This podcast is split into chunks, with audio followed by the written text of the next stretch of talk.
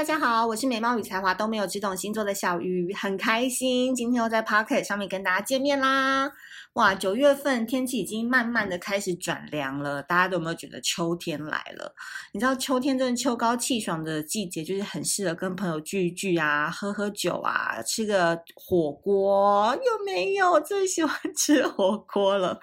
而且我超级喜欢去朋友家吃火锅，只是现在长大之后，好像朋友家都很少在煮火锅，大家直接约外面吃。那我觉得有时候小时候去朋友家吃火锅，然后吃完就打电动、看电视，然后打屁聊天，我觉得那种感觉是非常好。所以今天呢，既然迎接秋天来嘛，那大家不要忘记，二零二三年其实快来了，你有没有发现吗？在三个月之后，我们就要度过让你痛苦万分的二零二二了，紧接着就是要二零二三了。所以现阶段我们已经上线的二零二三年星座日历，目前正在泽泽泽泽，对我们的好朋友泽泽上面募资当中。那我觉得更多的细节，你就直接点连结哈，资讯栏的连结点下去看就知道，在这边就不多说了。因为我今天迫不及待想要讲的就是友情篇，然后要讲的就是火象星座的友情。其实啊，我这个人因为。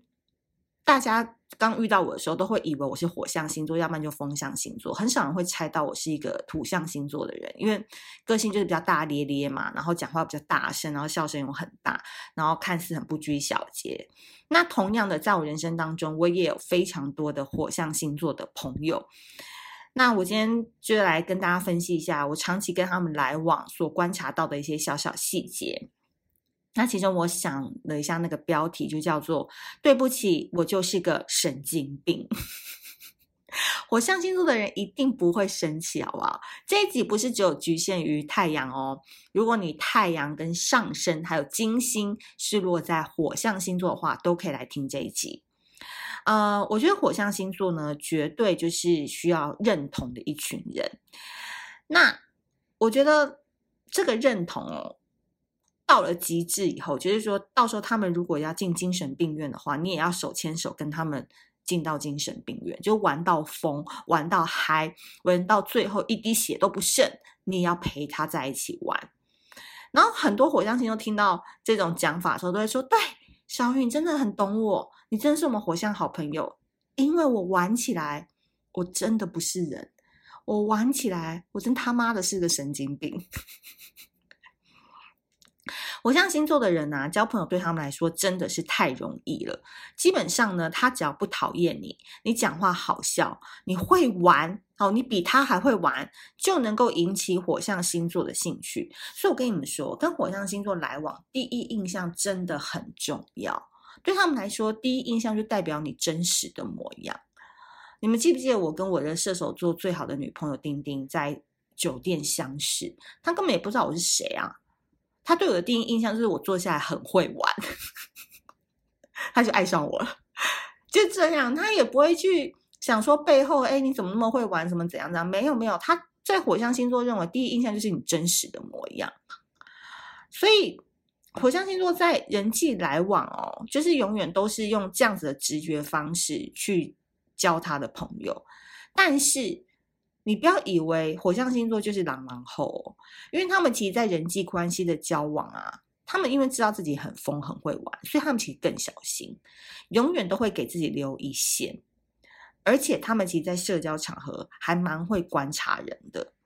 然后火象星座呢，在交朋友有一个非常非常重要的美感，就叫做只能他跟你装熟，不准你跟他装熟。讲真的，火象星座的人都是属于今朝有酒今朝醉，没看到月亮我不睡的人，对吧？他们在交朋友的时候，最注重的并不是你出去会不会付钱，你穿的好不好看，你的职位有多高。火象星座其实，在团体当中，他最注重的就是朋友之间，你有没有办法认同他讲的话，以及你有没有听懂他说的话。这其中啊，我觉得狮子座是更更。尤为甚的，因为其实我觉得狮子座有时候你他三两个朋友聚在一起，有时候很喜欢讲一些很深沉、很哲学、很有理论的一些话，然后有时候他大家其实听不太懂，然后狮子座就会觉得很孤独。狮子座其实是有这一面的哦，他很需要一些同路人或是知解语花哦，知心的人来听得懂他说的话。如果那刹那间你 get 到他喜欢文学的那颗心，你可以 get 到他那个理想与远方的话，哇，那天晚上所有的 whisky 酒钱都他出了。所以真正能被他视为朋友的人哦，倒不是说一起喝酒玩乐的朋友。的确，那个真的是常常发生在火象星座的局，也是十二星座当中射手、白羊、狮子最爱。去弄很黑花的局，但是很矛盾的事情是，他们并不认为那个是朋友、知心朋友局，他们觉得那就是玩乐局。所以，当你的另一半要去这种局的话，你真的不需要阻挡他，对，因为对他来讲，那只是一个生活当中的一部分而已。对他来讲，真正的朋友是当他开始发神经病的时候，你有没有办法安静的陪他在旁边治疗？这个真的超重要的。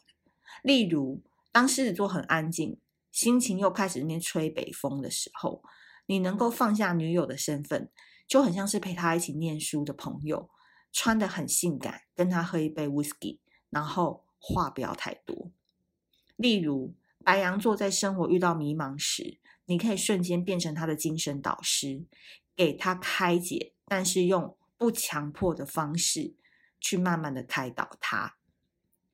例如，射手座虽然每天都很喜欢喝酒，而且喝到烂醉，但是在他讲一些你听不懂的哲学道理时，你可以一边跟他喝酒，还可以一边跟他辩论，一边跟他唱双簧。火象星座就是需要一起度过这种，你知道精神低潮期的伙伴，真的，他是有这个部分的，而且其实我觉得是其他星座都还比不上的那种严重的低潮期。在这个时刻也被低潮期，就心情有点吹北风，有一点阴暗的时候，你有没有办法接受他那样子的软弱模样？如果你可以的话，火象星座的人就会全然的把义气两个字刻在自己的手心旁边，写你的名字。这就是火象星座为什么交友门槛很低，但是其实他们内心标准很高，而且很难捉摸的原因。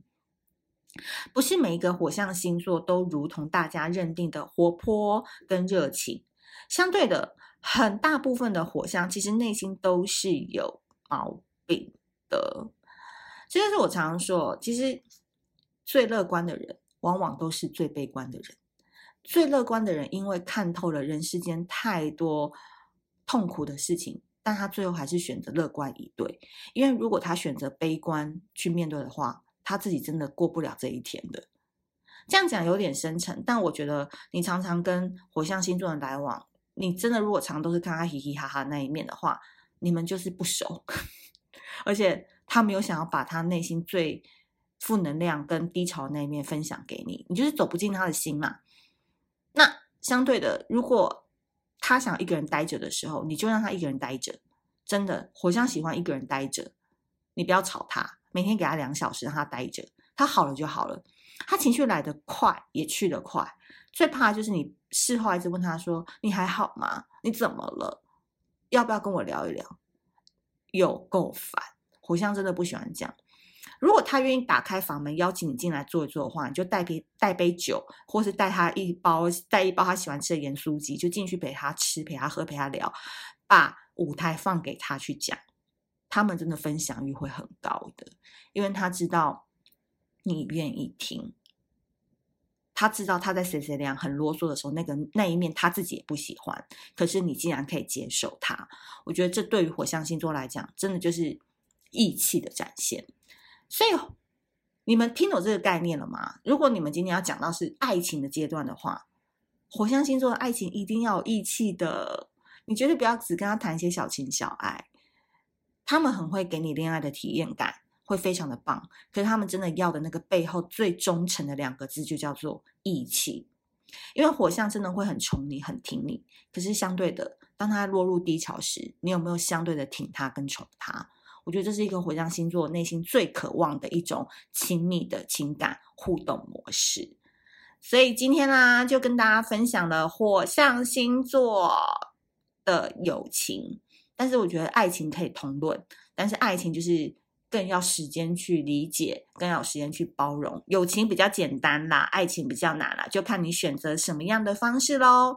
好的，如果你喜欢这一集的内容的话，欢迎在 Apple Podcast 多多给我们五星好评，以及多多留言。